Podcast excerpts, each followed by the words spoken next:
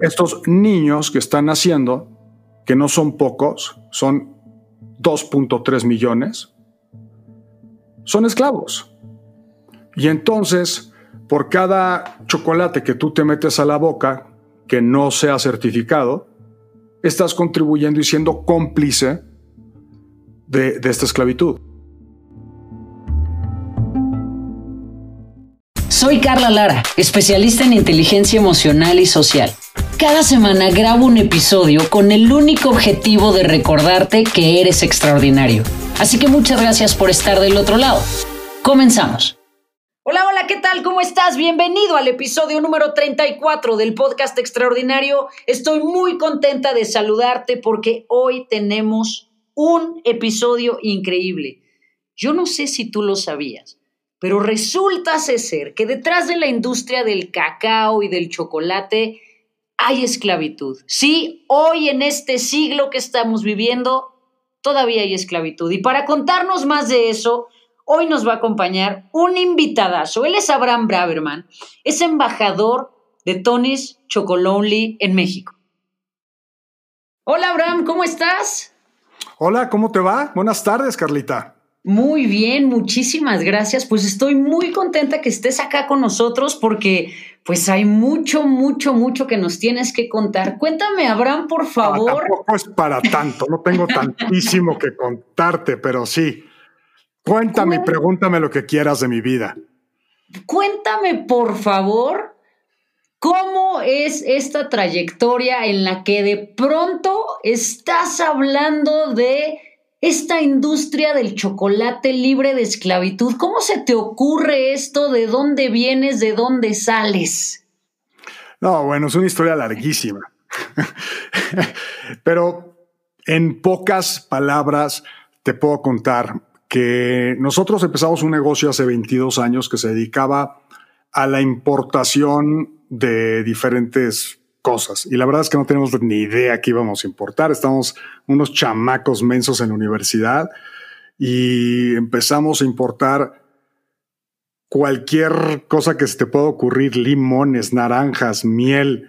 Nos dimos cuenta que existía un mercado muy mafioso alrededor de este, todo, todo este producto. Luego migramos a grapas, a producto biodegradable, que creo que fuimos demasiado avanzados en su tiempo, nadie nos compró, hasta que en algún punto desarrollamos eh, un producto para Costco y para Sams y ahí empezamos a tener éxito, empezamos a vender algunas cosas.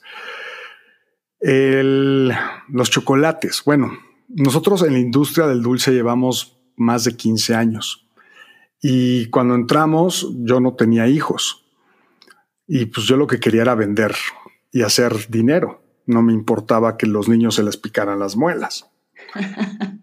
Luego, luego eh, ya tuve la oportunidad de ser papá, soy papá de cuatro hermosos chamacotes y te vas dando cuenta que los dulces sí, sí tienen algo ahí macabro detrás y entonces intentas ir limpiando la industria.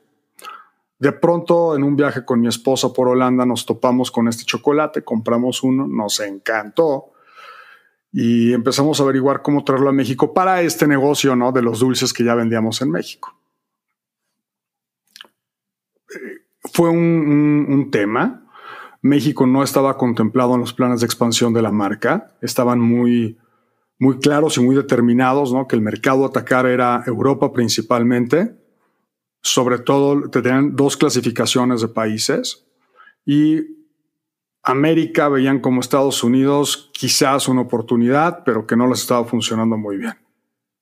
Después de estar insistiendo mucho tiempo eh, con un socio que tengo en Holanda, logramos convencerlos de que nos vendieran media tarima de cada chocolate. Ok. Entonces, es, es, una cantidad importante de chocolate, pero igual sigue siendo mucho chocolate. pero para niveles de mercado no es mucho.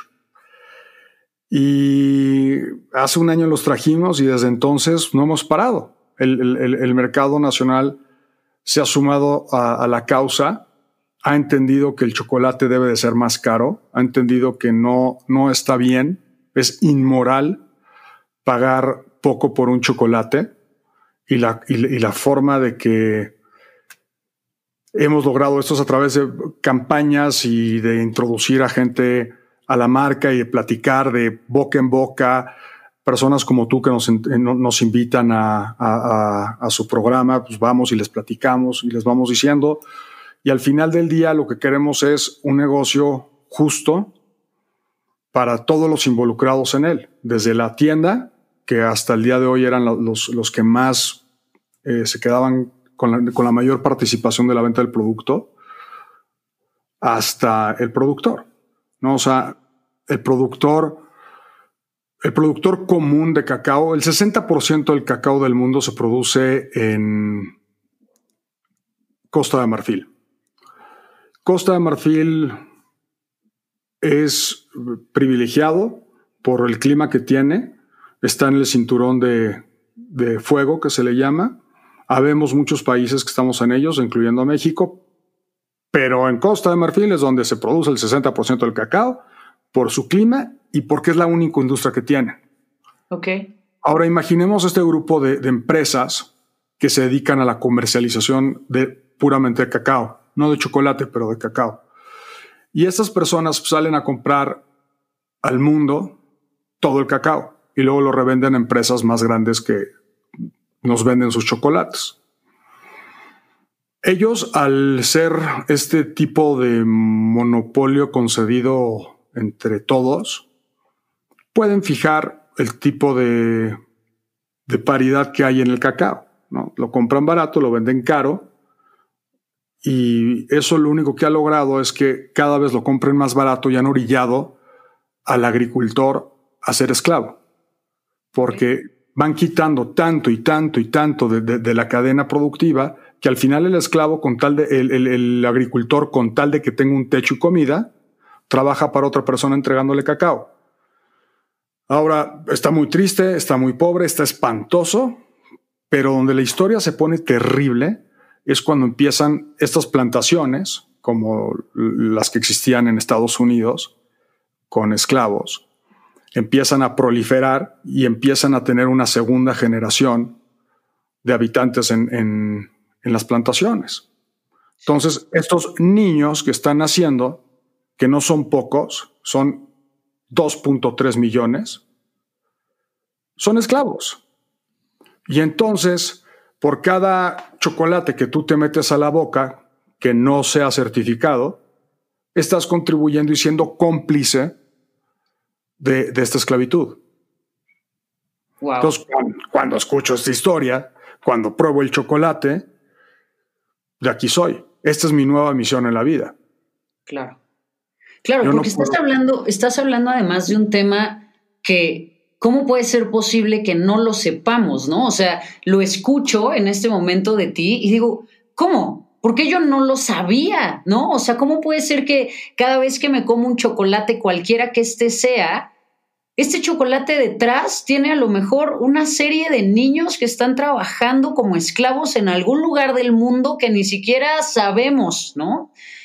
Y entonces lo llevas a este lugar del mundo, ¿no? En Costa de Marfil, pero, pero eso eh, inmediatamente me hace despertar al sentido de decir, no es una industria que solamente se ve afectada por eso hasta allá, ¿no? Aquí dentro de nuestro país tenemos una industria también en donde seguramente es algo que está ocurriendo y que es súper importante poner atención en esas cosas. Me encanta esta visión porque uno diría, bueno, Abraham, a ver, pero, ¿y tú cómo caramba se te ocurre que vas a ir a ayudar a la gente en Costa de Marfil? O sea, ¿qué? ¿Por qué hasta allá?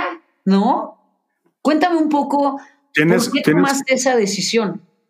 Bueno, yo no la tomé, la tomó la empresa que yo represento en México, a la cual yo me subí a su, a su causa. Y primero te explico por qué en Costa de Marfil y cómo eso ayuda a México. Ok. Ok, pero primero Costa de Marfil porque es el foco.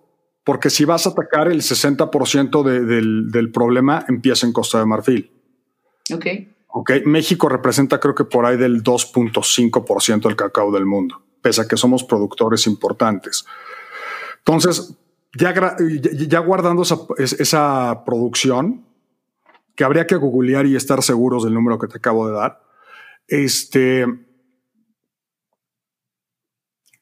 tienes que empezar donde está el, chunk más grande. Entonces, em, llega este cuate, como tú y como yo, de nombre Toño, en holandés. Se da cuenta de este problema y lo que hace es demandarse ante las autoridades holandesas. Porque se da cuenta que él no puede meter un caso contra ninguna de estas eh, eh, empresas multiinternacionales que, que, tienen capital ilimitado para ahogarte en abogados en la corte de Holanda. Pero a él no y hace un caso muy importante. Y a partir de esta demanda que genera, y se da cuenta que él va solo contra el mundo, por eso se llama, se, llama Chocolonely, este, genera suficiente ruido para que la gente lo pruebe, tiene la suficiente buena calidad y, y la conciencia social que trae detrás de él, que hoy en día es el chocolate número uno en Bélgica y en Holanda. Eh, porque además está delicioso, o sea, es un chocolate que Uf, o sea, ustedes acaban de cumplir un año acá en México y me llegaron esos regalitos increíbles como esta edición especial que hicieron de regalo y es que es una delicia, o sea, uy, no puede ser, ¿no? Pero el tema es, para ti, Abraham, como emprendedor, ¿qué representa en tu vida saber que con lo que estás haciendo hoy, con, aportando y apoyando a esa industria, pues realmente estás cambiando y estás poniendo tu granito de arena para que el mundo sea un lugar mejor. ¿Cómo te sientes con eso? Exactamente. Siento que hoy en día la misión de las personas que lo sabemos es decirle al mundo entero, no te metas ese chocolate, métete otro que no tenga esclavitud detrás. Ahora, yo te decía hace ratito que te voy a explicar cómo ayuda esto a México.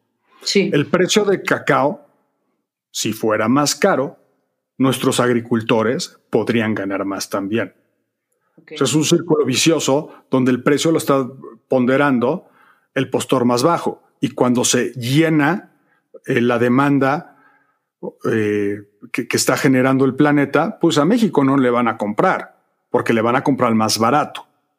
Claro. El chocolate mexicano queda desplazado como más caro. Claro, y se vuelve una cadena de eventos desafortunados para todos los productores de cacao en el mundo. Y para el planeta porque estás jalando con ahora un nuevo suceso de esclavitud que contiene 2.3 millones de niños. Es impactante, Abraham. O sea, eh, ¿por qué no sales en las noticias en primera plana? ¿Qué está pasando? ¿Cuáles son los retos a los que te enfrentas en ese sentido? La gente no le importa. Wow. Hay, hay, un gran número de personas que no le importa. Ellos lo que quieren es un chocolate al precio que se les puedan comprar. Y entonces eh, sí es una balanza muy difícil porque la situación mundial y en México en especial no está fácil. Y comprarte un chocolate muy caro no te hace sentido si, si, posiblemente el valor de nuestro chocolate puede, eh, eh, son muchas jornadas de trabajo para ganártelo. Sin embargo, en algún lugar tenemos que empezar. Si no empezamos a subir de, de manera justa los salarios de todo mundo, comenzando por los esclavos, que son los que peor salario tienen, no podemos cambiar a nuestro planeta. Y esto tiene, es, es, más allá de las fronteras. Es, es, inhumano, es un crimen a la humanidad el hecho que nosotros sepamos y le demos la vuelta. Mira, yo soy una persona de religión judía.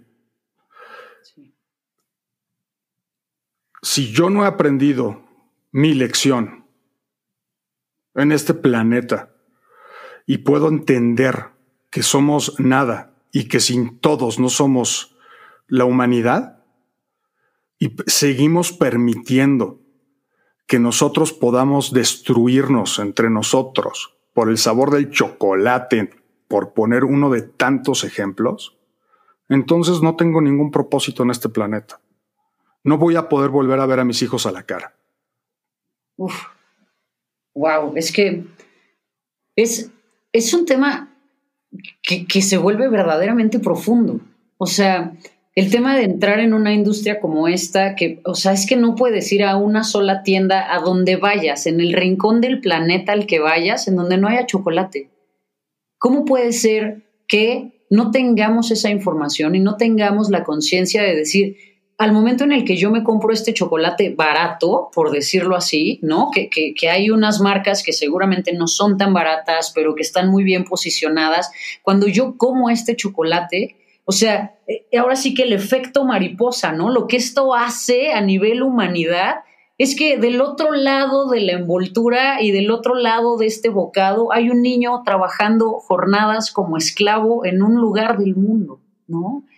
Eso es impactante, eso es algo que, que se vuelven ese tipo de elementos en nuestra vida y de decisiones que necesitamos, o sea, necesitamos juntos poder elevar el nivel de conciencia. Y a veces pensamos que elevar el nivel de conciencia es sentarnos a meditar en algún lugar y poner velas e incienso y amarnos muchísimo a nosotros mismos.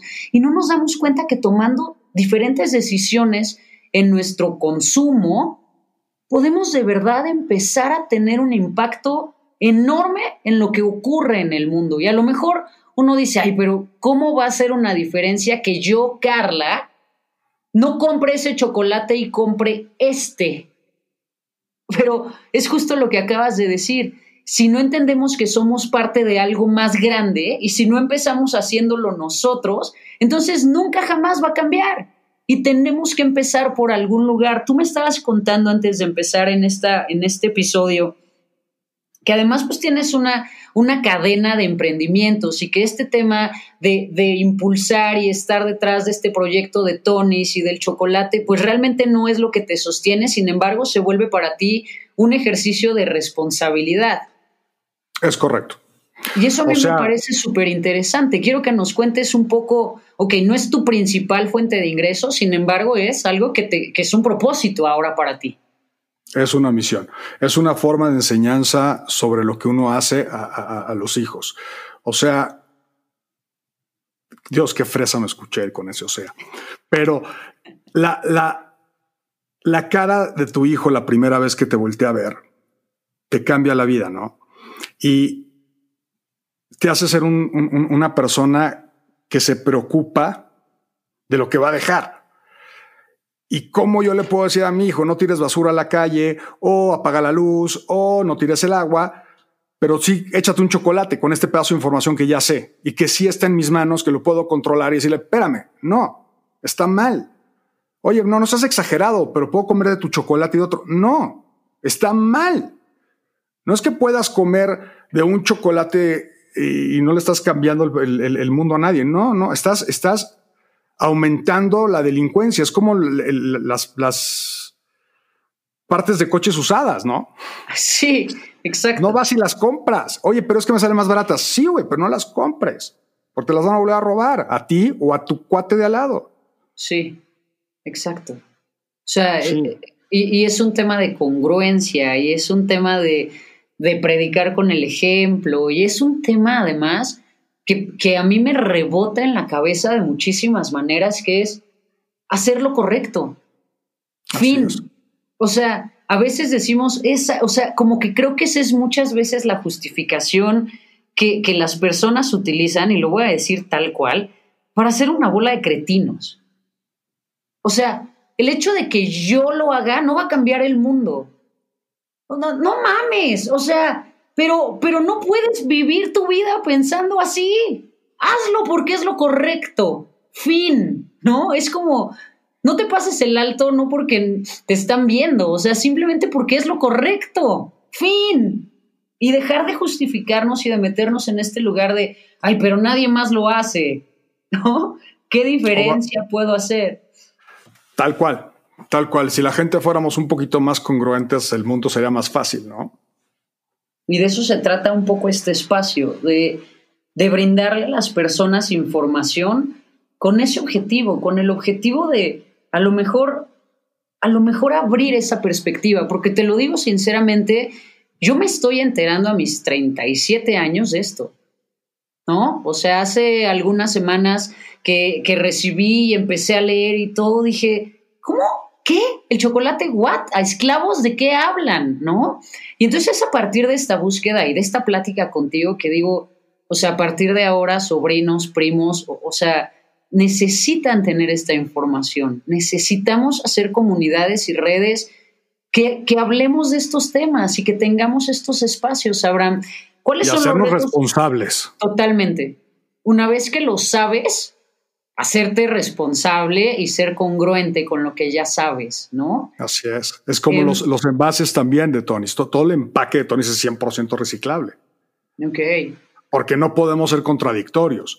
Y también estamos manejando el tema del azúcar, que también nos preocupa mucho, pero al final del día es un poco como un buen vino en, Tonis tenemos la filosofía de no anunciar las cosas con niños. Mi producto no va hacia niños, va a adultos responsables que saben la cantidad de calorías que se están metiendo en cada bocado.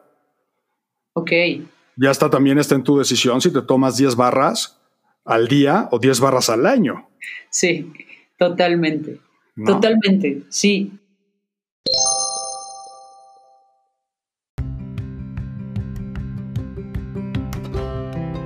Yo estoy encantada con el increíble chocolate Tony's Chocolonely, porque sirve de ejemplo para demostrar que en la industria del chocolate se pueden hacer las cosas de otra manera. Se puede revolucionar el sabor, el envoltorio y el trato a los agricultores de cacao. Vamos juntos por una industria de chocolate 100% libre de esclavitud. Sin tu ayuda, Tony's fabrica chocolate 100% libre de esclavitud, pero contigo es posible erradicar la esclavitud de toda la industria del chocolate. ¿Podemos contar contigo? Si tu respuesta es sí, tengo una promoción especial para ti. Envía un mensaje directo a la cuenta de Instagram Tonys México con la clave Tonys es extraordinario y recibe un 15% de descuento en tu compra. Tonys Chocolonely. Crazy about chocolate, serious about people. Aprovecha este descuento, de verdad. Envía ahora un mensaje directo a la cuenta de Instagram Tonis México con la clave Tonis es extraordinario y recibe un 15% de descuento en tu compra. Y cuéntame tú a nivel personal, ¿cuáles son esos momentos de retos? ¿Cómo, ¿Cómo te repones a estos momentos en donde escuchas a lo mejor, porque tú me lo decías hace rato, a la gente no le interesa? ¿Cómo te repones en tus días para decir, bueno, no importa, hoy lo voy a, hoy lo voy a hacer otra vez, hoy voy a volver a hablar de esto? ¿Cómo te repones y cuál es ese espíritu y esa gasolina que te pones para volverlo a hacer todos los días? De la misma manera que tú te repones un día que te va mal en una entrevista de radio o que no pudiste grabar porque se te cayó la luz o algo pasó técnico, pues tenemos esta personalidad y la, vas desarrollando y cada que eh, eh, emprendes y, fracasas y te das cuenta que vas generando una tolerancia y seguir hacia lo que quieres buscar y ser. O sea, yo sí todos los días de mi vida me levanto pensando en cómo quiero dejar al mundo cuando no esté en él. ¿Qué puedo yo hacer? Yo soy uno de 7.800 millones de personas que hay en el planeta. Si mi uno puede cambiar a unos 100, estoy muy contento. Ok, ok. Y ahorita utilizaste una palabra que acá en este podcast, eh, pues, es recurrente, ¿no? Siempre, siempre digo que el camino al éxito está pavimentado de fracasos. Ah, por supuesto. ¿Cómo, cuántas, cuántos, o sea, eres una persona que considera que has tenido muchos fracasos en tu emprendimiento? Más de los que podría contar. O sea, eh, por cada, otra vez con el, o sea, por favor hagan algo la gente que está escuchando este podcast, mándenme un mail diciéndome que tome algún curso. Este, no, pues, por cada, por cada éxito que he tenido, que no son muchos tampoco, deben de haber 200 intentos. Wow. 200 intentos con un montón de horas, un montón de esfuerzo, con un montón de dinero detrás. Este, que yo nací en, una familia que estaba en problemas económicos muy serios. Entonces, nunca tuve ningún este, exceso. Mi mamá logró pagar mi carrera y fue básicamente lo que me dio y se lo agradezco infinitamente. Pero desde ahí yo mantengo mis casas. Ok. ok. ¿Y a qué iba con todo esto? Por favor, regrésame. A que has, pavimentado ah. tu camino al éxito con muchos fracasos. Entonces, cada momento, cada, cada 50 pesos que alguien gasta de tu negocio, son 50 pesos que te ha costado salud generarlos. Ser emprendedor no es para todos. Ser emprendedor. Por eso te preguntaba, porque decías, pues, pues todos nos reponemos y estamos hechos de esa manera, pero creo que no. O sea, creo ah, que el, emprendedor necesita tener una corteza diferente, o sea, se pone armaduras diferentes para poder resistir todos esos fracasos, porque carajo, no está fácil. Y tienes que tener una buena red de apoyo a tu alrededor, tienes que tener gente que sepa a lo que estás dispuesto a llegar Sí. Y muchas veces es al final de la última consecuencia de que ahí va el dinero de la colegiatura, de la renta, de la comida, de la despensa, de la pensión. Hoy no pagamos salarios, mañana sí. Hemos pasado, ya pasé por un incendio. Dios, ok. Ya pasé por muchas cosas que, que te van haciendo más fuerte, más inteligente, más experto. Y pues alguna vez tendré un buen éxito. Esperamos que sea Tonis. Cuéntame algo. Eh, ahorita, con Tonis, llevan acá un año haciendo este gran proyecto y, este, y, además este proyecto de una enorme contribución al mundo. ¿Cuál es tu plan? ¿Cuál es tu visión con esto? ¿Para dónde vas? Ser el chocolate número uno de México. Ok, ok. Fin. Fin. me encanta. Acabó. Ok, me encanta, buenísimo. ¿En dónde? me medirán en 10 años. ¿En dónde está padrísimo? Es guardemos este episodio y lo, lo, lo, pondremos en reproducción dentro de 10 años diciéndole, yo lo tuve, aquí estuvo diciendo la misión y hoy es una realidad, me va a encantar hacer eso. O será al revés, y de, ¿se acuerdan que yo podía participar en Carla Lara? no, estoy, yo estoy convencida que sí, porque, porque es eso, Abraham. Yo creo que muchas veces las personas eh, sencillamente es que no tienen la información, sencillamente no lo escuchan lo suficiente y entonces pues, pues se vuelve simplemente hacerlo fácil en lugar de hacerlo correcto. Pero creo que hoy están surgiendo muchos espacios eh, y que hoy más que nunca las personas están concentradas e inspiradas en hacerlo diferente. Yo creo que este, este tiempo pues ha sido muy revelador para muchas personas y esperemos que, que este espacio, ¿no? Que, ahora que te escuchan y que lo saben, pues las personas tomen decisiones diferentes en cuanto a su consumo con respecto al chocolate. Cuéntame, ¿en dónde encontramos esta delicia de chocolates Tony's Chocolonely? Ah, excelente pregunta. Hoy nos encontramos en Liverpool, en todas sus tiendas, en la dulcería Liverpool, en Amazon. Tenemos tienda directa en Instagram. Próximamente estamos entrando a algunas otras cadenas departamentales que aún no me permiten decir su nombre. Y eh, vamos a entrar también algunos autoservicios. Okay. Que, serán principalmente en un inicio de, de, estos que son como Selectos Plus, ¿no? Que tienen la marca especial de cada una de las cadenas. Ok, ok. Y ya estaremos trabajando para ver que haya algunos, algunas promociones y hagamos giveaways con la gente que está del otro lado del podcast porque creo que sería súper interesante seguir colaborando juntos. A mí me va a encantar. ¿Se te ocurre algo de una vez? Sí. Regalemos unos chocolates. Órale, pues, me encanta. Cuéntanos cuáles pueden ser las dinámicas, cómo le hacemos. Yo pongo el chocolate, mujer. Va, entonces hagamos algo. Ahorita, ahorita vamos a ponernos de acuerdo en esto y lo voy a poner como un plus a este episodio para que las personas que lo escuchan hasta el final va a decir cómo, cuándo y dónde se van a ganar esos chocolates. ¿Te late? Súper. Padrísimo. Oye, bro, y antes de dejarte ir, quiero que me, que me ayudes con una dinámica que hago a todas las personas que vienen para acá, que es que me contesten cinco preguntas rápidas. Eso habla más del emprendedor que de la marca, pero es súper interesante conocer a las personas detrás de estos proyectos tan interesantes. ¿Estás listo? Qué miedo. Con calma, no es nada tan íntimo, tan... Venga.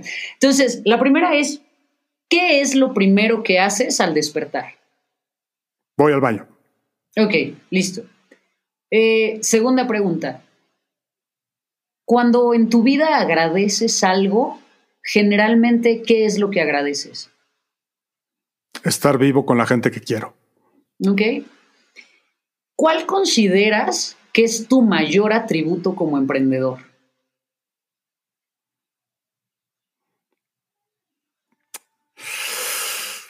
La perseverancia.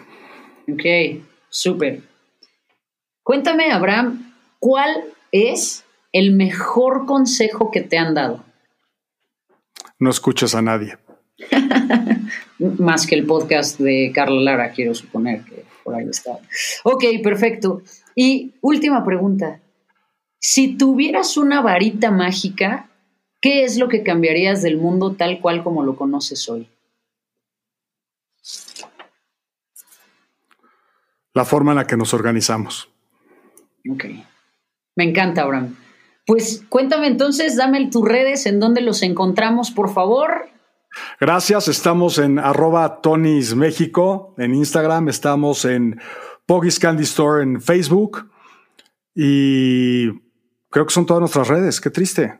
Ok, no, pues padrísimo. Menos. en carlalara.com tenemos un, un, acceso ya directo de Tonys a nuestras Claro, por supuesto que sí, lo vamos a hacer, te lo prometo. Cuenta con eso. Si quieres un espacio en mi página, cuenta con eso. Ah, la respuesta es absolutamente sí. Y vamos a empezar a hacer un montón de cosas juntos, te lo prometo, porque me encanta hacer cosas que tienen un impacto en el mundo. Yo te agradezco muchísimo que estés acá con nosotros, Abraham. Qué padre entrevista, me encantó estar con ustedes.